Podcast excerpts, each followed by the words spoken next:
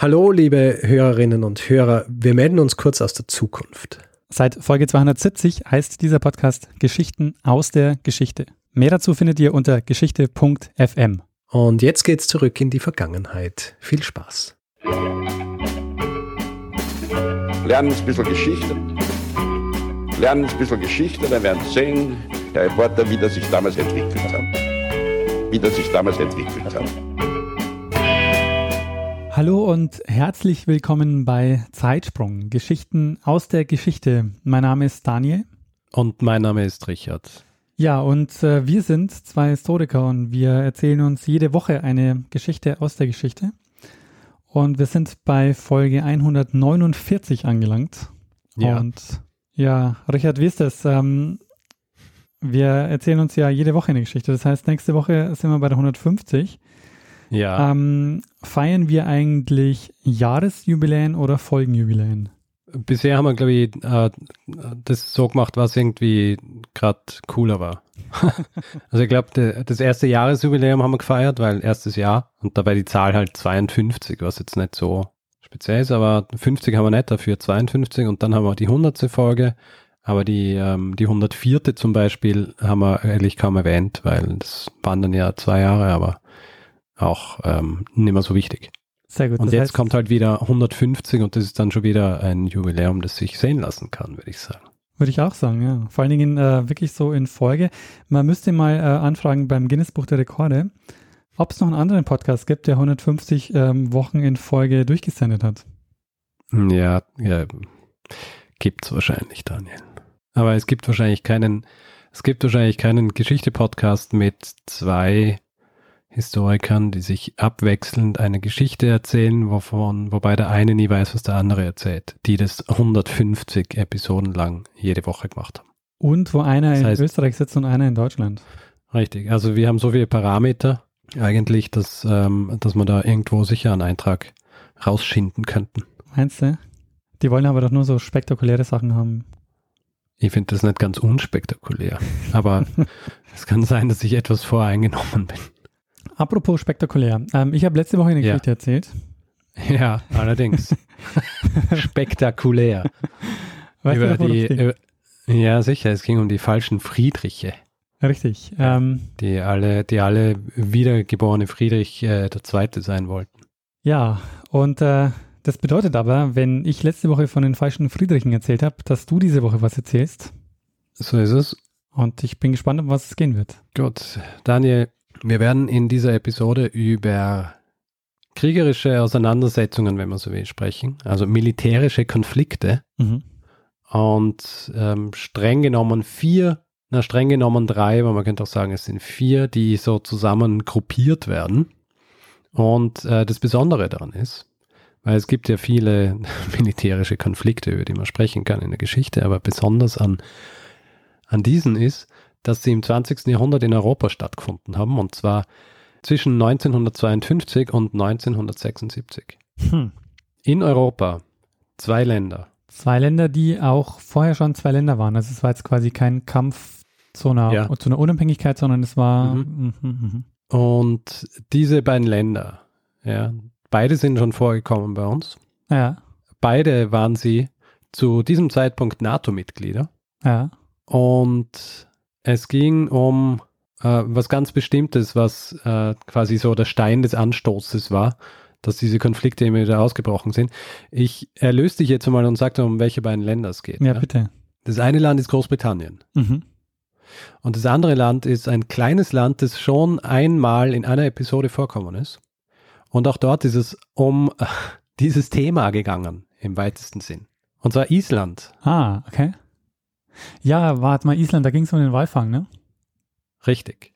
Wir hatten eine Episode über die Basken, die rauf nach Island gefahren sind, um dort Wal zu fangen. Und dort haben wir eben schon gelernt, dass die Gegend um Island sehr gut geeignet ist, um Wale zu fangen. Allerdings eben nicht nur um Wale zu fangen, sondern auch um jede Menge andere Fische zu fangen. Vor allem das, was man im Englischen den Cod nennt. Und der Cod ist im Deutschen der Kabeljau. Mhm. Und dieser Kabeljau hat diesen Auseinandersetzungen, um die es geht, den Namen gegeben. Denn diese Konflikte, über die wir sprechen werden, sind die sogenannten Kabeljau-Kriege zwischen Großbritannien und Island. Kannst du dir vorstellen, was der Grund sein könnte, dass, ähm, dass es ein, eine militärische Auseinandersetzung auf der Basis von Fischfang zwischen Island und Großbritannien gegeben haben könnte? Was der Grund gewesen sein könnte? Hm. Ja. Also ähm, es könnte sein, dass Schiffe in Gegenden gefahren sind, in denen sie eigentlich nicht hätten sein dürfen, zum Beispiel. Ja, das ist, äh, ist ein äh, ist gut, gut geraten.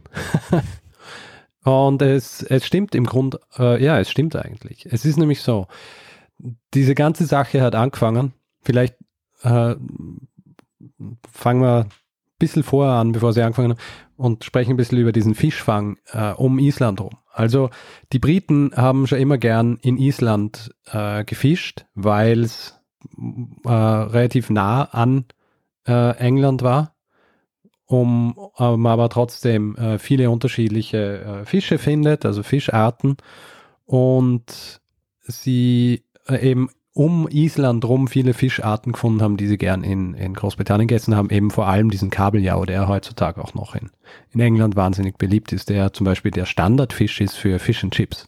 Jedenfalls, die Briten sind dort schon immer hingefahren mit ihren, mit ihren Schiffen und eben vor allem auch mit ihren Trawlern. Weißt du, was ein Trawler ist? Hm, nee. Ein Trawler. Es gibt, glaube ich, kein, kein deutsches Wort dafür, außer vielleicht Schleppnetzboot. Mhm. Also so ein Trawler ist, äh, ist äh, so ein Schiff, das Fisch fängt, indem sie Schle Schleppnetze auswerfen und Schleppnetze sind eigentlich recht ungute Art zu fischen, weil du, du wirfst dieses Netz aus und das, das schleppst du dann so hinter dir her, meist so am, am Meeresboden auch und nimmst einfach alles mit, was, was dir ins Netz kommt. Mhm. Also du fängst dann nicht irgendwie gezielt irgendwelche Geschichten, sondern sammelst alles ein und ähm, holst es dann an Bord und holst dir die Sachen raus, die, die dir passen und den Rest wirfst weg oder wieder rein, wenn es noch lebt. Aber meistens weg. Ja. Und diese Trawler, die ähm, haben in Island gefischt und im Jahr 1952, 1952 äh, also das, was als der Proto-Kabeljau-Krieg dann äh, in die Geschichte eingehen sollte, äh, beginnt, weil Island die Fischereigrenze um Island rum von drei auf vier nautische Meilen erhöht. Ähm, das heißt, die britischen, äh, die britischen Trawler haben nur noch bis zu vier Meilen an Island ran, ranfahren dürfen. Mhm. Ja, also, und dort fischen. Und die Briten natürlich haben ein großes Problem damit gehabt. Und ähm, das, was sie machen, das erste, was sie machen, oder quasi nachdem die Isländer es einfach äh, so ausweiten, ist, sie ähm, sanktionieren isländischen Fisch. Das heißt, das heißt, sie äh, sorgen dafür, dass isländische äh, Schiffe nicht mehr anlegen können in England, um ihren Fisch abzuladen. Was natürlich für Island ein Problem ist, weil Großbritannien ähm, einer der größten Märkte für, für den isländischen Fisch war. Mhm. Also auch wenn sie ihn gefangen haben, haben sie ihn ja auch irgendwie loswerden müssen und das ist in erster Linie über Großbritannien gegangen. Und das Ganze sorgte natürlich für, für große Verstimmung zwischen Island und, und Großbritannien. Und ich habe vorhin ja schon erwähnt, dass Island und Großbritannien beide Mitglieder der NATO waren. Mhm. Und äh, die Sowjetunion, die sieht hier, wie soll ich sagen, die sehen hier eine Möglichkeit, ein bisschen diesen, äh, ein bisschen einen Zwist zu sehen und äh, kaufen massenhaft isländischen Fisch, damit, ähm, damit sie quasi hier mehr oder weniger den Briten was auswischen. Als Reaktion darauf, dass die Sowjetunion massenhaft diesen isländischen Fisch kauft, äh, kaufen auch die USA massenhaft isländischen Fisch. Weil sie natürlich äh, das Ganze nicht äh, der Sowjetunion überlassen haben wollen, beziehungsweise auch nicht wollten, dass Island der Sowjetunion äh, wahnsinnig freundlich gesinnt ist. Und Island freut sich natürlich darüber, dass sie, dass sie einen Fisch loswerden und Großbritannien äh, ist zwar erzürnt über diese ganze Geschichte, aber schlussendlich geben sie klein bei und äh, der Konflikt äh, kann beigelegt werden. Das heißt also, äh, der Konflikt wird beigelegt, weil Großbritannien diese Seemeilen-Ausweitung akzeptiert. Sie akzeptieren es. Hast du schon gesagt, warum äh, Island das gemacht hat? Also warum haben die diese, diese Erweiterung dieser, ähm, dieses, ähm, dieser Zone überhaupt gemacht? Gut, dass du es ansprichst. Äh, ich habe das nämlich für später vorbereitet. Ah, okay. Ich habe gedacht, wir, wir, wir äh, schauen uns zuerst diese Konflikte an Mhm. ähm, und sprechen dann nachher ein bisschen über die Hintergründe. Alles klar. Ähm, ist, äh, glaube ich, fast sinnvoller. Weil sich das so ein bisschen überschneidet mit, äh, mit den unterschiedlichen äh, Kriegen. Und so können wir das dann quasi in einem Aufwaschen für, für die ganzen Konflikte machen. Mhm. Im Jahr 1958 ähm, beschließen die Isländer, dass ihnen diese vier nautischen Meilen zu klein sind, zu wenig, und sie erweitern das Ganze auf zwölf Meilen. Mhm. Und die Sache ist, dass die UNO eigentlich äh, selber auch, also dass die UNO auch schon beschlossen hat, dass zwölf Meilen ähm, quasi international gut wäre. Allerdings ist das Ganze noch nicht ratifiziert oder so und Island beschließt einfach, dass sie es auf zwölf Meilen ausweiten wollen. Und Großbritannien natürlich äh, hat ein großes Problem damit und jetzt beginnt im Grunde der erste Kabeljaukrieg, denn jetzt ist es so, dass diese Fischerboote, diese Trawler, die dann nach Island fahren, begleitet werden. Und zwar werden sie von der Royal Navy begleitet. Und die Royal Navy zu diesem Zeitpunkt zweitgrößte äh, Navy der Welt. Und die äh, isländische Marine, kannst du dir vorstellen, wie groß die war? Wahrscheinlich winzig im Vergleich. Ähm, sie hat es gar nicht gegeben. Ah, okay. Also es hat, es hat eine Küstenwache gegeben und Ah. diese Küstenwache, diese Küstenwache hat ab diesem Zeitpunkt äh, Auseinandersetzungen mit der Royal Navy gehabt. Der Begriff Cod War, also der Kabeljaukrieg, ist ab diesem Zeitpunkt verwendet worden, beziehungsweise zu diesem Zeitpunkt von einem, von einem Journalisten ähm, ähm, erfunden worden. Ja. Die, in diesem ersten Kabeljaukrieg äh, fahren, fahren also Begleitboote mit diesen Trawlern mit nach äh, Island, damit die dort äh, innerhalb dieses Gebiets äh, fischen können und es gibt Auseinandersetzungen äh, dahingehend, dass die, dass die Isländer mit ihren Küstenwachenbooten äh, Warnschüsse abgeben und die Royal Navy gibt Warnschüsse ab und es, äh, es passiert aber nichts Schlimmeres. Es ist dann auch so, dass im Land, in Island, Proteste ausbrechen, also auch äh, vor der britischen Botschaft. Und äh, Island ab diesem Zeitpunkt äh, beginnt diese eine Karte auszuspielen, diesen, diesen Trumpf, den sie haben. Und jetzt nochmal darauf hinzuweisen, dass ich vorhin schon gesagt habe, sie sind Mitglied der NATO gewesen und sie waren kein ganz unwichtiges Mitglied der NATO, äh, weil sie eine, eine, ähm, einen Flugplatz gehabt haben oder eine Militärbasis, äh, Keflavik, und die war für die NATO sehr wichtig, vor allem eben für die USA sehr wichtig, weil sie im Nordatlantik war und quasi erlaubt hat, dass man von dort aus auch ähm, gut die Bewegungen der russischen Marine beobachten kann. Und die, diese Drohung Islands, dass sie quasi aus der NATO austreten, hätte natürlich auch bedeutet, dass dieser Stützpunkt verloren geht.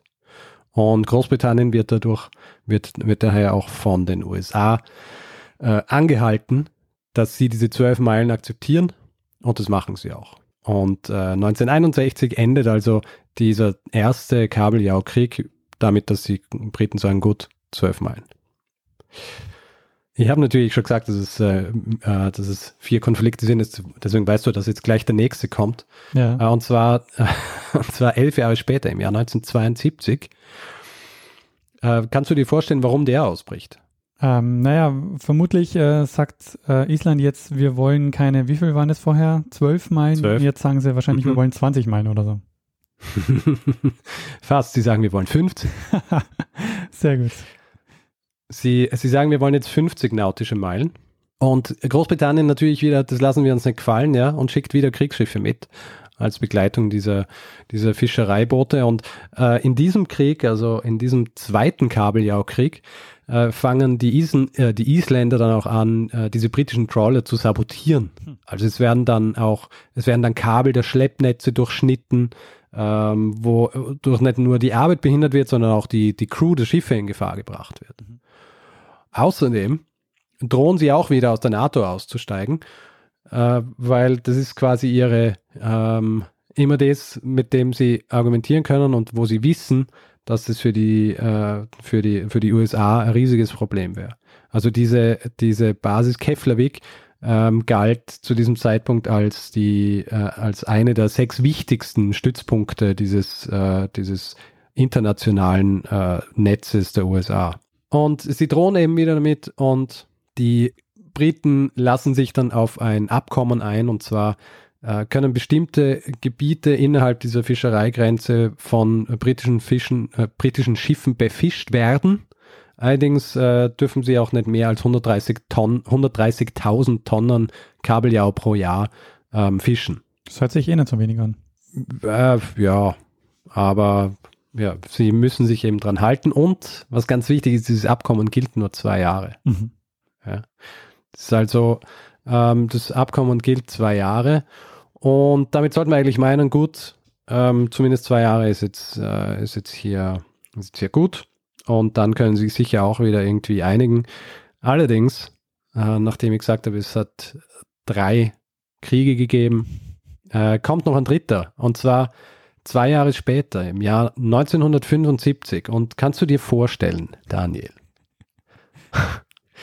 kannst du dir vorstellen, warum dieser dritte Kabeljaukrieg ausbricht? Also warte mal, wir waren, wir waren, hatten erst vier, oder? Also wir hatten vier. Wir hatten diesen Proto Ja. ähm, Kabeljaukrieg. Das war der, wo die, die Dinge ko- boykottiert worden sind quasi von Großbritannien, aber noch keine Marine mitgeschickt worden ist. Also wir hatten Also vier. keine Royal Navy. Achso, du, ah, okay, du redest von den Meilen, ja. Ja, Das von drei auf vier haben wir gehabt, Dann auf ja, zwölf. von vier auf zwölf, zwölf auf 50, Tja, dann ist jetzt die Frage, auf wie viel, ähm, auf wie viel soll es jetzt kommen? Sagen wir 100. 200. Ha. Island beschließt, auf 200 Meilen auszuweiten Mhm. und äh, die Briten natürlich so, ich glaube, ein Schwein pfeift hier. Sie beschließen diese, diese, äh, diese Fischereigrenze auf 200 Meilen auszuweiten und die, äh, die Briten natürlich so, das geht nicht und schicken wieder die Marine mit. Und das ist, dieser dritte Kabeljaukrieg ist der, wo die meisten Vorfälle stattgefunden Mhm. haben. Und die waren meistens so, dass ähm, Kriegsschiffe ineinander gefahren sind, also Kriegsschiffe zum Beispiel die isländische ähm, äh, Küstenwache gerammt hat, ja, und teilweise auch ähm, Trawler beschossen worden sind. Einer ist dann zum Beispiel auch, das war eigentlich der Forscher, der ist beschossen worden, weil er innerhalb der, der ähm, Fischereigrenze gefischt hat. Ähm, das heißt, es sind, äh, es hat Schaden gegeben, aber es hat äh, keine Todesfälle gegeben. Mhm. Also es ist ähm, immer sehr aggressiv, aber nie wirklich ähm, so katastrophale, ähm, äh, katastrophale Auswirkungen gehabt. Also Menschen sind keine zu Schaden kommen. Es sind keine Menschen zu Schaden gekommen. Ich habe irgendwo gelesen, dass, ähm, dass ein Mensch gestorben ist, aber ich glaube, äh, der hat einen Herzinfarkt gehabt, weil er irgendwas im Wasser repariert hat, das kaputt gegangen ist. Also nicht wirklich direkt irgendwie von Feinden getötet. Diplomatisch allerdings äh, wird es eher so katastrophal, weil im, während dieses dritten Kabeljaukriegs äh, beschließt Island die ähm, diplomatischen mit, äh, Beziehungen mit Großbritannien gänzlich zu beenden. Und das ist natürlich jetzt, äh, das ist jetzt natürlich sehr schlecht und die USA haben, machen sich jetzt natürlich Sorge, dass nachdem sie diese Drohung, also dass sie diplomatische Beziehungen beenden, was sie vorher auch schon gesagt haben, dass sie auch diese andere Drohung wahrmachen, und zwar, dass sie wirklich aus der NATO aussteigen. Und ähm, die äh, USA wirken dann auch wieder auf, auf Großbritannien ein. Und kannst du dir vorstellen, was der Ausgang dieses Kriegs ist? Ähm, vermutlich ähm, geht er genauso aus wie die ersten beiden. Also die, äh, die Briten müssen akzeptieren. Ganz genau. Die Briten akzeptieren wieder die neuerliche Grenzziehung und äh, ja, jetzt sind es 200 Meilen. Island erlaubt ihnen aber für sechs Monate zumindest, dass die ähm, Trawler innerhalb dieses Gebiets fischen, allerdings nur ähm, bis zu einer Kapazität von 55.000 Tonnen. Ja, und äh, damit, damit endet der dritte Kabeljaukrieg. Und jetzt schauen wir uns an, warum das überhaupt so weit kommen können. Weil du musst dir vorstellen, dass wir sind hier, es sind zwei eigentlich so ins, über Institutionen und Kultur und Ökonomie sehr verbundene Staaten. Mhm. Der eine natürlich viel kleiner als der andere, aber sie sind, zumindest Island ist eigentlich sehr abhängig von Großbritannien. Und man fragt sich, äh, wie, wie, wie kann es sein, dass das so eskaliert? Mhm. Ja. Und äh, die, die einfache Antwort, die kurze Antwort ist, dass Island sich einfach äh, Angst, äh, sich einfach Sorgen gemacht hat um ihre Fischbestände und damit um, um ihre Wirtschaft. Mhm. Also Island äh, hat ja nicht wahnsinnig viel, außer dem Fisch, den sie exportieren. Also ansonsten hat es äh, auf Island nicht viel gegeben, mit dem sie, mit dem sie Geld machen haben können. Und sie waren also sehr abhängig davon, dass sie auch immer genug Fisch gehabt haben. Und die Angst vor der Überfischung war einfach da. Und ich habe ja auch vorhin gesagt, diese Trawler, das sind einfach auch Boote, die kommen und nehmen alles mit, was dort ist. und ähm, da ist dann relativ schnell in der Bevölkerung auch ähm, gefordert worden, dass diese Grenzen erweitert werden. Und wenn sie, und die Isländer haben auch gewusst, wenn sie diese Grenzen, also auch schon ganz am Anfang, äh, wenn sie diese Grenzen beibehalten, dann laufen sie einfach Gefahr, dass dieses Gebiet überfischt wird und dass sie dann auch nichts mehr haben und die Fisch, Fisch, äh, Fischereiindustrie in Island zugrunde geht. Mhm. Und Großbritannien haben natürlich auch ein großes Interesse daran gehabt, dass sie weiterhin dort fischen können. Deswegen wollten sie ursprünglich auch nicht klein, klein beigeben. Ja. Also es ist nicht so, dass jetzt England, äh, Englands Wirtschaft so wahnsinnig abhängig gewesen wäre davon, dass sie in Island fischen. Aber es hat zumindest Teile Englands gegeben, also unterschiedliche Städte, die uns nachher dann auch noch unterkommen werden, für die diese, ähm, diese Fernfischerei sehr wichtig war. Und die, ähm, ich habe hier noch so eine Zahl, dass ungefähr die Hälfte der Fänge der Fernfischerei, ähm, die in England, die nach England gebracht worden sind, äh, zwischen 1952 und 1976 aus isländischem Gebiet waren. Ja? Also äh, wenn irgendwie in die Ferne geschweift worden ist, äh, um Fische zu fangen, dann war die Hälfte davon äh, in, in Island. Ähm, vorher auch schon angesprochen, das Gebiet war halt auch sehr, recht, sehr beliebt wegen der Fischvielfalt und durch die relativ günstige geografische Lage. Und natürlich, bevor diese ganze Sache angefangen hat, war es auch natürlich ganz praktisch, dass sie so vor Island waren, weil dann haben sie äh, für Reparaturen oder Schutz vor Unwettern direkt anlegen können dort. Mhm. Aber sag mal, du hast jetzt äh, gesagt, die hatten Angst vor Überfischung. Ähm, inwiefern war das denn eine Angst und inwiefern ähm, war das Gebiet tatsächlich schon überfischt? Naja, es ist eine begründete Angst gewesen. Mhm. Also Überfischung ist ja, findet ja statt und gerade in so einer Gegend, also wo du einfach dann nicht nur Island hast, sondern auch andere Länder, die kommen, um Fisch zu, da ist Überfischung, äh, es hat natürlich Anzeichen gegeben, dass Überfischung stattfindet. Mhm. Ja. Und äh, was ich noch sagen wollte, die, die Tatsache, dass sich Großbritannien so dagegen gestellt hat, dass ähm, so dagegen gestellt hat, dass Island diese, diese Grenzen ausweitet, hat auch damit zu tun, dass, ähm, dass sie das im Grunde Strategie von ihnen war, dass sie das nicht durchgehen lassen, weil es im Grunde als Präzedenzfall gegolten hätte und dann auch andere Inseln, wo sie fischen, äh, das gleiche machen hätten können. Ähm, also wie zum Beispiel die Färöerinseln oder Norwegen. Mhm. Also deswegen war das auch für Großbritannien ein Problem. Und äh, ich habe vorhin angesprochen, dass in, äh, in Island Stimmen laut geworden sind, die gefordert haben, dass diese Grenze erweitert wird. Und das ist im Grund immer wieder der Grund gewesen, dass, dass die Grenzen dann auch ta ta tatsächlich äh, erweitert wurden, naheliegenderweise, aber eben auch, weil das Ganze auch so ein bisschen ein äh, Ausdruck des äh, politischen Twists innerhalb von Island war. Mhm. Also äh, es hat sich zu dieser Zeit rausgebildet, dieser so ein isländischer Nationalismus und dann eben Wettbewerb eigentlich zwischen den unterschiedlichen Parteien ähm, und deren auch recht äh, oft entgegengesetzten Standpunkten, was den Kalten Krieg angeht. Ja, also äh, welche Position sie hier einnehmen sollen. Also es wird zum Beispiel argumentiert, dass der zweite Kabeljau-Krieg ähm, eigentlich ja Auseinandersetzung zwischen der wer, zu diesem Zeitpunkt an der Macht äh, seienden Mitte-Links-Regierung und der vorherigen Mitte-Rechts-Regierung war. Äh, die Mitte-Rechts-Regierung hat den ersten Kabeljau-Krieg beendet und ähm, hat dann auch bis 1971 regiert zur Erinnerung, der zweite Kabeljaukrieg beginnt dann im Jahr 1972 und äh, es ist äh, mehr oder weniger bewiesen, dass diese Mitte-Rechtsregierung, die den ersten Kabeljaukrieg beendet hat, die Wahlen im Jahr 1971 äh, verloren haben, weil sie den Ruf nach einer Ausweitung auf 50 Meilen ignoriert haben. Das heißt, sie haben die Wahl verloren, es ist die Mitte-Links-Regierung an die Macht gekommen und die haben dann diese äh, quasi ihr Wahlversprechen eingelöst und haben auf 50 Meilen ausgeweitet. Mhm. Das heißt, im, diese Vorgänge sind eigentlich immer auch äh, Ausdruck der Machtkämpfe innerhalb, innerhalb Islands gewesen.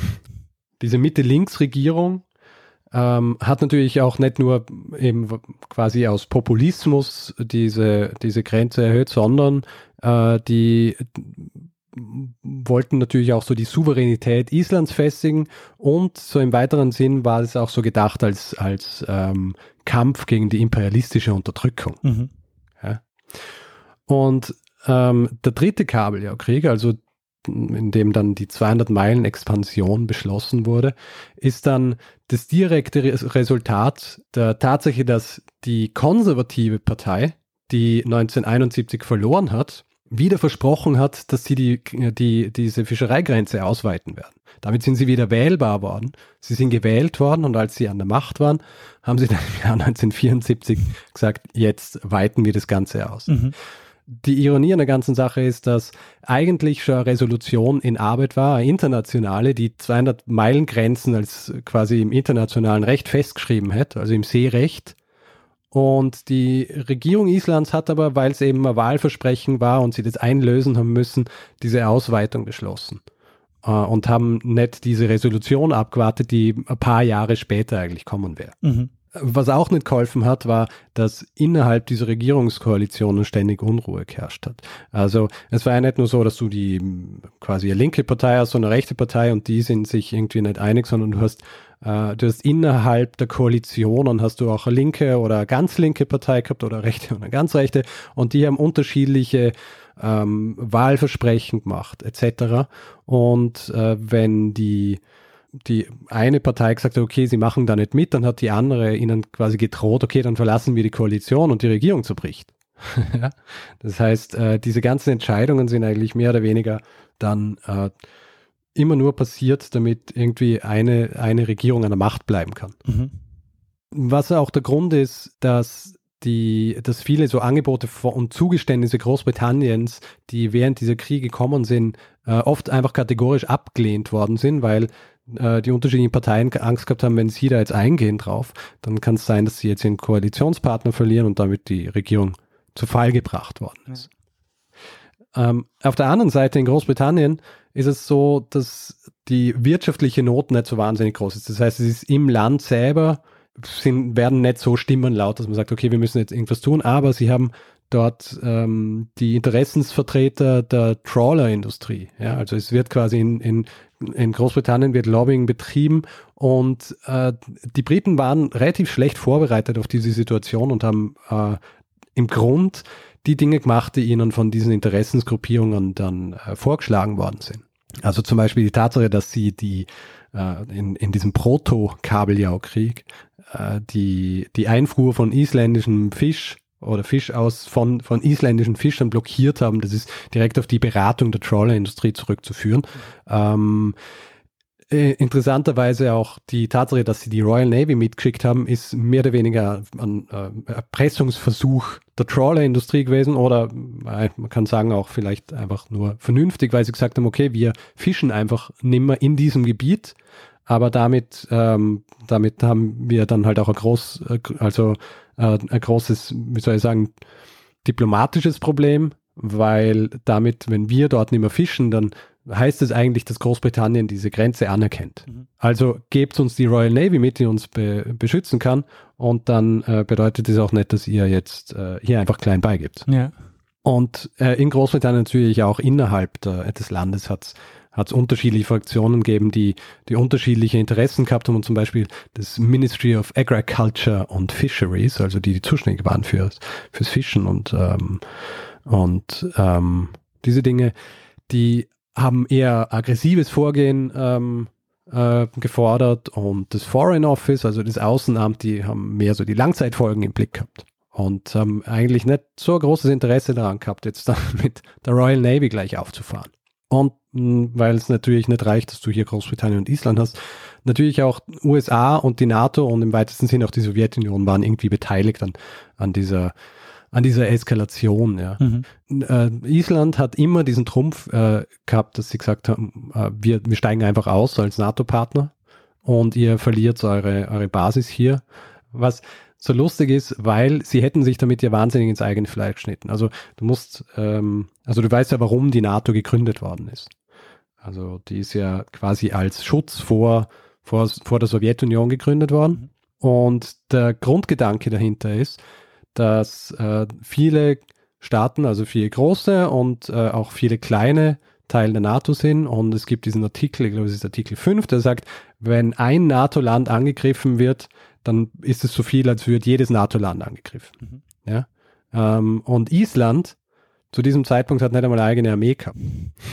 Das heißt, sie, für, für Länder wie sie ist das eigentlich geschrieben worden. Mhm. Ähm, oder ist dieser Pakt eigentlich gemacht worden, weil wenn sie angegriffen worden wären, dann hätten die natürlich alle geholfen. Wären sie ausgestiegen und die Sowjetunion hätte beschlossen, dass sie Is äh, Island übernehmen wollen, hätten sie es einfach machen können. Mhm. Also zusammenfassend kann man sagen, die Tatsache, dass Island äh, so festgehalten hat an diesen Ausweitungen, ist einfach darauf zurückzuführen, dass im Land die öffentliche Meinung so dafür war, dass sie gar keine andere Möglichkeit gehabt haben. Also politisch, es wäre quasi politischer Selbstmord gewesen, wenn sie es nicht gemacht hätten. Und die Tatsache, dass äh, Großbritannien eigentlich immer wieder auch mit Kompromissen und so weiter kommt ist und schlussendlich dann auch äh, fast immer, äh, eigentlich immer klein beigeben hat, ist, weil es im Land eigentlich wenig Stimmen gegeben hat, die gesagt haben, wir müssen hier jetzt ähm, irgendwie stark sein und dürfen nicht nachgeben. Mhm. Ich bin jetzt schon fast fertig. Äh, was waren die Folgen dieser, dieser Auseinandersetzungen? Die schwerwiegendsten Folgen haben, haben die Briten tragen müssen, weil natürlich durch diesen äh, Wegfall dieser, dieser dann 150 Meilen, also wirklich dieser, dass du dann schon 200 Meilen um Island gehabt hast, wo man nicht fischen hat dürfen, hat bedeutet, dass äh, die wichtigsten Städte Englands, die ähm, die, die Fernfischerei beschäftigt hat, ähm, darunter leiden haben müssen. Diese Städte sind Grimsby, Hull und Fleetwood und äh, nach dem dritten dieser Kabeljau-Kriege haben dort tausende Menschen ihre Arbeitsplätze verloren. Also nicht nur Leute, die aufs Meer gegangen sind, um zu fischen, sondern auch eben alle, die irgendwie mit dem ganzen Business zu tun gehabt haben. Mhm. Also Händler und Verarbeiter von Fisch etc.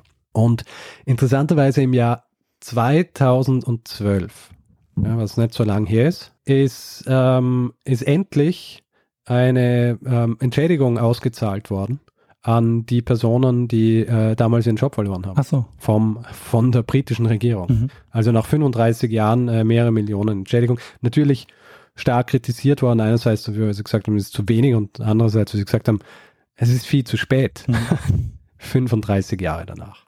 Ich hätte jetzt damit gerechnet, dass äh, Island vielleicht fordern würde, dass es in Zukunft 300 äh, Seemeilen sind und äh, der nächste Kabeljau-Krieg ähm, bevorsteht. Ja, schauen wir mal. Das Ding ist, dass Kabeljau jetzt, glaube ich, überall schon relativ Mangelware ist. Mhm. Also es gibt ja, glaube ich, in Großbritannien gibt es ganz strenge Richtlinien, wie viel Kabeljau gefischt werden darf. Weil der auch schon so gefährdet ist. Das ist ja auch so eine Sache. Also ich meine, die hatten also in den 50er Jahren schon das Thema Überfischung auf dem Schirm. Ja. Aber ähm, ich meine, gegenwärtig ist es ja ähm, zum Riesenproblem geworden und dass die dann ja überhaupt noch, also weißt du, irgendwie ist es ja so, dass man, dass man ja auch aus, aus eigenem aus Selbstschutz sagen müsste, okay, äh, es macht auch gar keinen Sinn, wenn wir eure, ähm, eure Gebiete überfischen. Also wir haben auf Dauer ja auch nichts davon. Ja, aber es ist, was sehe wie bei allen Dingen, das sind halt Systeme, Ja. die existieren und die kannst du nicht von einem Tag auf den anderen ändern. Also was passiert, wenn du so ein System quasi über so extern einfach änderst? Das ist gesehen, indem dann einfach drei Städte mehr oder weniger eingehen, weil du, weil plötzlich 150 Meilen mehr zur Verfügung stehen, in denen gefischt werden kann. ja, die aber früher oder später dann sowieso ähm, dieses Schicksal ein. Ja, ich meine, man muss dazu sagen, dass zu diesem Zeitpunkt, also in den 70er Jahren, die äh, Fischereiindustrie in Großbritannien sowieso schon am am Niedergang war. ja. Äh, das kann man sagen, war so ein bisschen der, der Coup de Grace. Der, der, Der was? Ähm, Coup de Grace. Aha. Der, also so der, der, äh, der Todesstoß durch die, äh, durch die Isländer. Mhm. Also für die Fernfischer. Also die, die Fischindustrie gibt es natürlich noch und äh, ähm, in, in Großbritannien, aber ist natürlich auch viel kleiner und für, also so Fischerei, Sterben und so weiter äh, ist natürlich mittlerweile äh, noch immer ein großes Thema mhm. in Großbritannien. Ja, die dafür verwendete Literatur übrigens äh, heißt The Court Wars, a Reanalysis und ist aus dem Jahr 2016 von Sverrir Steinsson. Ein Isländer? In der Publik äh, ich nehme an, ja. Mhm. In der Publikation European Security. Ähm, eigentlich was über äh, internationale Beziehungen. Mhm. Ähm, äh, was ganz interessant ist, auch er beschreibt am Anfang dieser, dieses, äh, dieses Papers, äh, dass es, deswegen heißt das Ganze auch Reanalysis, weil es schwierig ist, äh, so eben rauszufinden, was die Gründe sind dafür, äh, dafür gewesen sind und spricht immer von, dass es zwar viel Literatur gibt, aber die noch nie wirklich so zusammengefasst worden ist. Also es gibt viele so quasi Zeugen-Accounts, also Primary Accounts von Leuten, die dort waren, die natürlich immer mit Vorsicht zu genießen sind. Und dann gibt es viel historische Literatur, viel davon aber auf Isländisch, was dann natürlich auch, äh, das kennen wir ja auch irgendwie, schwierig ist zu verarbeiten, wenn man nicht Isländisch spricht. Und ähm, und dann eben auch einige Literatur eben auf Basis dieser International Relations, die ähm, eben auch immer so das Problem gehabt haben, dass, dass ähm, die Sprachkenntnisse einfach nicht da waren und dann nicht alles verarbeitet werden haben können. Und äh, äh, Sverre äh, Steinsson hat das Ganze dann ähm, verarbeitet und ein sehr interessantes Paper geschrieben. Das äh, wahrscheinlich auch verlinkt wird in den Show Notes. Kann ich gern verlinken, ja. War das ein Hinweis, halt Richard? Es war ein Hinweis. Und zwar war es ein Hinweis von Tore. Tore hat mir diesen Hinweis geschickt und ich bin ihm sehr dankbar dafür. Ja, vielen Weil ich finde, es eine gute Geschichte. Ja, also hat alles. Äh, ähm, ja. Also äh, es ist einfach eine kuriose Geschichte, wenn man sich vorstellt, dass diese beiden Staaten sich, also das wirklich, weil es, ähm, also bis auf so Jugoslawienkrieg zum Beispiel und vielleicht mit den Falklands, äh, gibt es ja nicht wahnsinnig viel, das in Europa so ab, äh, also in der zweiten Hälfte 20. Jahrhundert passiert ist in ja. die Richtung. Ja. Deswegen äh, schon sehr spannend. Ja, absolut. Und äh, noch, noch dazu beides äh, NATO-Mächte und an sich ja mit, ja. Einer, mit einem guten Verhältnis oder mit einem äh, sehr, äh, ja, ja eh. Aber das sieht man halt natürlich auch, wenn die, wenn es wirklich ums eigene Überleben geht, und das war es im, im, äh, im Fall der Isländer, dann, ähm, dann ist das alles egal. äh, und natürlich, wenn das Ganze dann auch noch verstärkt wird durch diesen so ein bisschen überbordenden Nationalismus ja. und so dieses Gefühl, dass man hier sich positionieren muss als dieses kleine Land und sich nicht unterdrücken lassen darf von den, von den großen Mächten. Ja, das kommt ja auch Spielball dazu, weil das ist ja, ja. auch mit äh, einer der, ähm, ja, der, ein, ein, Kurio, ein Kuriosum dieser Geschichte ist ja, dass, äh, dass sich Island dreimal durchsetzt. Ja, eben. ähm, aber eben aus diesen, aus diesen Gründen, ja, dass ja. sie haben gar keine andere Wahl gehabt, als darauf zu bestehen und ähm, haben natürlich auch wirklich so dieses, wie man im Englischen sagt, Leverage gehabt mit ihren, äh, mit diesem Stützpunkt und der Tatsache, dass äh, die äh, NATO einfach darauf angewiesen war, mhm. dass der bleibt. Äh, natürlich eben äh, ein, ein Bluff fast, wenn man so will, weil es ihnen nicht wahnsinnig viel gebracht hat, wenn sie ausgestiegen wären. Ja, sehr spannend, Richard. Vielen, vielen Dank für die Geschichte der Kabeljau-Kriege. Gern. Dann würde ich sagen, machen wir einen Feedback-Hinweis-Blog. Ja, machen wir das. Gut. Also wer Feedback geben will zu dieser Episode oder auch anderen, macht es entweder äh, per E-Mail feedback.zeitsprung.fm oder auch auf unserer Website zeitsprung.fm. Ansonsten sind wir auch auf Twitter, twitter.com slash zeitsprung.fm oder ich jetzt Stormgrass Daniel at und auf Facebook sind wir auch facebook.com slash zeitsprung.fm. Und wer uns äh, reviewen will, worüber wir uns immer sehr freuen, äh, kann es zum Beispiel auf iTunes machen. Da sehen es dann die meisten Leute, weil die meisten Leute verwenden also nicht die meisten Leute, aber viele Podcasts, Apps verwenden iTunes als Basis und auch deren Reviews. Ist mir letztens aufgefallen. Ja, Podcast Addict zum Beispiel. Ja. ja. Also für die Sichtbarkeit immer sehr gut, wenn, wenn uh, hier reviewed wird oder Sterne vergeben. Und auch ähm, für uns immer ein super, ähm, ja, super Motivation, weil es immer sehr nett ist, da Sachen zu lesen. Absolut. Ich freue mich immer. Ich habe hab das abonniert in meinem Feedreader. Dann schaue ich mal, hm, gibt es vielleicht eine neue Review? Und wenn es eine gibt, dann freue ich mich. Ja, ähm, und außerdem gibt es die Möglichkeit, uns finanziell zu unterstützen. Wir freuen uns, wenn ihr uns ein bisschen was zukommen lasst, um äh, uns zu unterstützen, hier jede Woche eine Geschichte zu erzählen. Und wir haben auf der Webseite alle Möglichkeiten zusammengefasst, die ihr braucht, um uns ein bisschen was zukommen zu lassen. Und in dieser Woche bedanken wir uns bei Wolfhard, Patrick, Nancy, Philipp, Alexander und Stefan. Vielen, vielen Dank für eure Unterstützung. Ja, vielen herzlichen Dank. Ja, äh, Richard, und dann, ähm, was bleibt uns eigentlich noch? Uns bleibt eigentlich nur, dass wir einem das letzte Wort lassen, der es immer hat. Bruno Kreisky. Lernen ein bisschen Geschichte. Lernen ein bisschen Geschichte, dann werden Sie sehen, der Reporter, wie das sich damals entwickelt hat. Wie das sich damals entwickelt hat.